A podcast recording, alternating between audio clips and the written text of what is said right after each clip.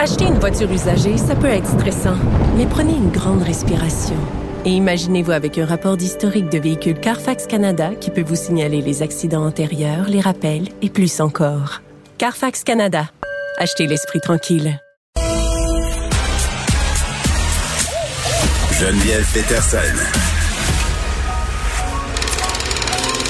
Elle réécrit le scénario de l'actualité tous les jours vous écoutez Geneviève Peterson. Cube Radio. Je suis avec Isabelle Gontier, que vous connaissez peut-être davantage sous le pseudonyme de Madame la directrice. Madame la directrice qui est blogueuse, conférencière, coach en motivation scolaire. On l'a entendu beaucoup au début de la première vague. Pendant euh, l'hiver, elle était aussi euh, quelquefois ici même à cette émission. Mais là, euh, c'est comme survivante de la COVID-19 qu'elle est ici aujourd'hui avec nous. Isabelle, salut. Bonjour, ça va bien Geneviève? Ben ça va, mais j'ai envie de te demander toi comment tu vas? ça va beaucoup, beaucoup mieux. Ben, j'ai passé euh, toute une toute une aventure avec cette COVID-là. Ben oui, parce que je t'ai écrit en fin de semaine parce que tu as fait un statut Facebook qui m'a interpellé, t'as raconté euh, comment tu étais presque décédé finalement de la COVID-19. Euh, bon, il y a presque un an, là, tu soulignais un anniversaire bien particulier en fin de semaine. Tu as été hospitalisé, je pense, tu à l'hôpital de Saint-Jérôme. Tu étais atteint de la COVID-19. Peux-tu nous raconter ce qui a mené à cette hospitalisation-là il y a presque un an, plus d'un an, presque des poussières? Ben oui, certain. Écoute, euh, dans le fond, euh, c'était un. Tu sais, moi, je suis directrice d'école hein, primaire. Donc, euh, les enfants n'étaient pas à l'école. On était en télétravail. J'étais au bureau, donc seule ici. Donc, c'est pas dans mon milieu de travail que j'ai attrapé ça. Mais j'étais dans les boîtes parce qu'imagine-toi donc, au moment où ça m'a frappé, j'étais dans les boîtes parce que je déménageais de, quelques jours plus tard. Donc, je suis en train de faire mon jogging en me disant, OK, raquée, j'ai mal partout, mais euh, je vais aller courir un peu pareil, ça va me faire du bien. Je fais pas des longues distances, un petit 2,5, 3 kilomètres. Puis, euh, mais ça a commencé comme ça, par des courbatures un samedi. Puis le lendemain, rapidement, euh, je me suis sentie euh, essoufflée, j'avais mal à la tête, la fièvre est arrivée. puis je suis asthmatique, moi, Geneviève, mais asthmatique, là, a rien à dire, là. Juste une pompe au besoin en cas d'allergie euh, saisonnière. Euh, donc, sous contrôle, là. J'ai pas un problème là hors de contrôle de l'asthme. Donc, depuis enfant. Et euh, ça s'est jeté dans les poumons, là, écoute, en assez rapidement, là, en dedans de deux jours, là. mais moi, je savais pas, là, que j'avais la COVID. Moi, je pensais au printemps que c'était les allergies.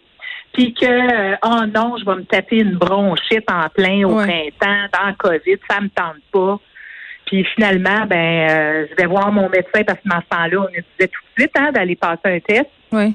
Je parle à mon médecin, passe un test, puis là, la surprise arrive, euh, c'est la COVID. Mais tu as passé 15 jours aux soins intensifs? Ben là, c'est ça. J'étais chez nous, tu sais, euh, tranquillement. Écoute, je me donnais un élan là, en disant OK, je fais une boîte. Tu sais, j'étais couchée, mm-hmm. je disais OK, je fais une boîte. Tu sais, là, il fallait que je fasse une boîte. Là, je me recouchais. Puis là, je travaillais à distance. J'étais pas capable de, de, travailler beaucoup. Hmm. Mais je te dis, là, en quelques jours, là, euh, tu vois, le vendredi, là, euh, j'ai fait un dernier meeting avec mon équipe. Puis le matin, ma fille attendait ce, ce, moment-là là, pour m'amener à l'hôpital. Mais je pensais revenir le soir, moi, mais écoute, euh, oublie ça. Là, ils m'ont transféré à Saint-Jérôme aux soins intensifs. Puis c'est là que l'enfer a commencé. je te dirais. Ben oui, puis la raison pour laquelle je voulais te parler euh, aussi aujourd'hui, c'est qu'on n'a pas beaucoup entendu de gens parler concrètement de ce qui se passe quand on est aux soins intensifs. Est-ce que tu peux nous raconter ce par quoi tu es passé, puis tu sais, le moment où tu t'es dit, hey, euh, ça se pourrait que je passe pas au travers. Oui. Ben, écoute, il y, a deux affaires dans ce que tu dis, je trouve. Il y a tout ce côté-là qu'on n'en a pas parlé beaucoup on parle beaucoup plus de, tu sais, euh, OK, il faut se faire attention pour pas mhm. l'attraper, tout ça, mais qu'est-ce qui arrive quand, quand, quand ça t'arrive, là? Puis aussi, qu'est-ce qui arrive après, tu sais, que tu l'aies ben passé aussi. Mhm. Parce qu'il n'y a pas juste la mort, il n'y a pas juste le passage aux soins intensifs. Tu sais, il y a, y a, comme beaucoup de choses entre les deux. Donc, euh, écoute, moi, je suis arrivée, là, euh, euh, à l'hôpital, dans le fond, j'ai été un 24 heures là, dans, dans, dans une chambre. Là, puis je sais pas si tu te souviens, au printemps passé, il y a eu des vagues de chaleur là, incroyables. Oui. Fait que moi, c'est arrivé là, dans la fin de cette première vague-là. Écoute, il faisait, je pense, dans la chambre où j'étais au septième étage, là, je devais faire 42 degrés dans cette pièce-là. Rien pour aider les malades, me disait. Après ça, moins de 24 heures après, c'est là que j'ai comme j'ai perdu le contrôle. là, là, il y a un bout, je me souviens plus. Parce qu'au début, ils m'ont mis un petit peu d'oxygène. Tu sais, le petit filet là, qu'on est habitué de voir là, quand quelqu'un euh, met quand, quand, on met de l'oxygène dans le nez, là, ils m'ont mis le petit fil, là. Puis là, tout de suite après, moins de 24 heures après, ils ont changé ça pour un gros. Euh, là, là, ça avait la grosseur d'un plus qu'un 2 dollars. Tu sais, le gros, euh, le gros appareil là, pour respirer. Là, on m'a expliqué que c'est mes poumons qui saturaient pas. Euh, et là, à un moment donné, j'étais, là, je commençais à être confuse. Fait que là, je sais qu'ils m'ont transféré aux soins intensifs là en catastrophe. Là, je voyais le monde autour de moi. Puis je me souviens là d'avoir pris le bras à une infirmière, là, puis là, d'avoir dit, mais, mais qu'est-ce qui est en train de m'arriver? Tu sais, j'avais comme l'impression, là, que je passais dans un tordeur. Tu sais, j'ai perdu mes repères.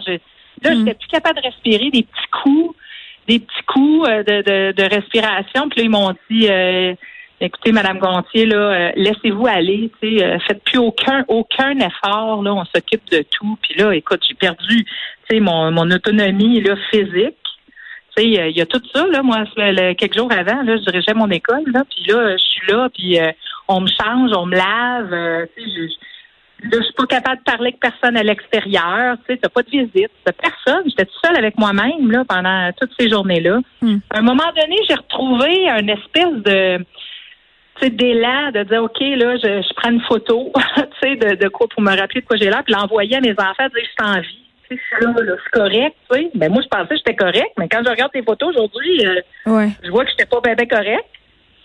Ben oui, puis vous avez pas été intubé.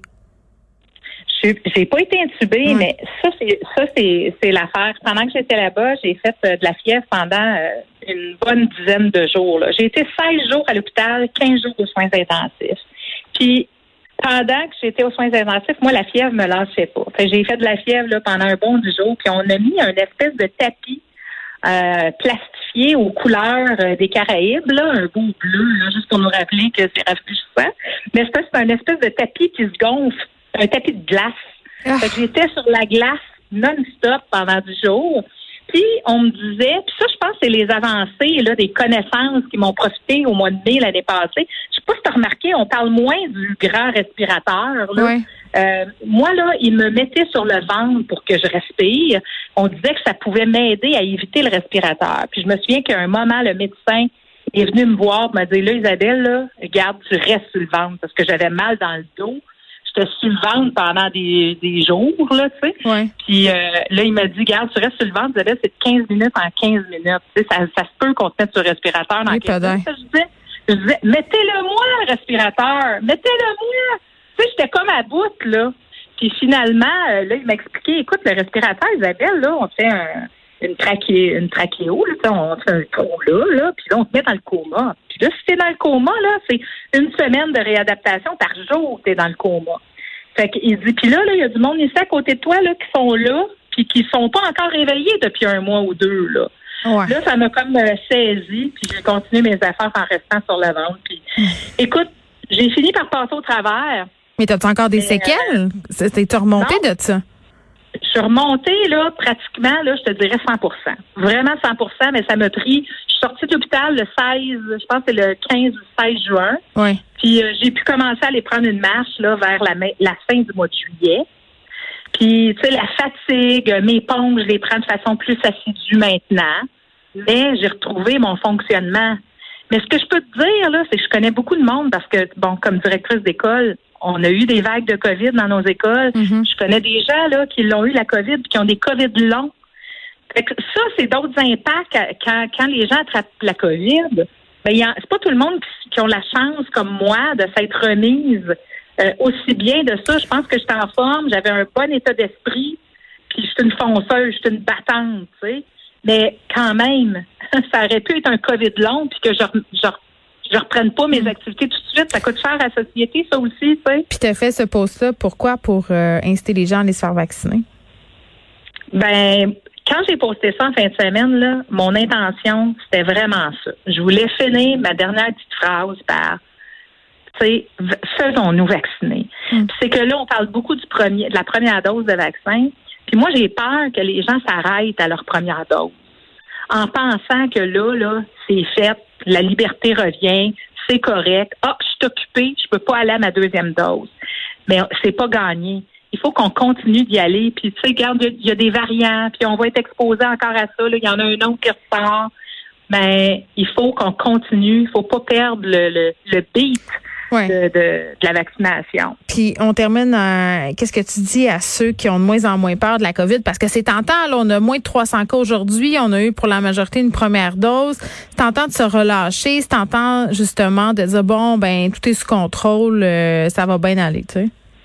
Moi, ben je pense que c'est notre euh, notre réflexe ça de, de on est tanné, on est tanné, mais 300 nouveaux cas 276 aujourd'hui, je pense, un décès. Il y en a eu deux décès hier.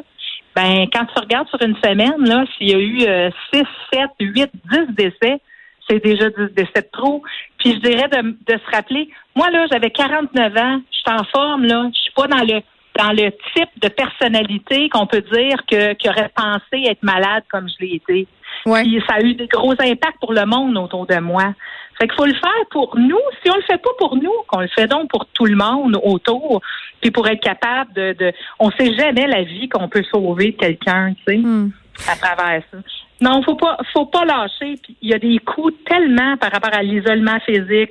On peut retourner en confinement là. On voit que le Montréal-Laval n'est pas encore sorti là. Il est encore euh, les, les, les, restaurants sont pas ouverts à Montréal. On veut pas, on, a quand même une épée de Démoclès au-dessus de la tête. Il ne faut pas relâcher trop vite. Ben oui, puis euh, il faut se rappeler aussi que, tu sais, on choisit pas si on s'en sort ou pas. Là, fait qu'il vaut mieux pas prendre de chance. Isabelle Gontier, merci, qui est survivante de la COVID-19. On la connaît davantage sous le nom de Madame la directrice. Est-ce que tu continues ton blog?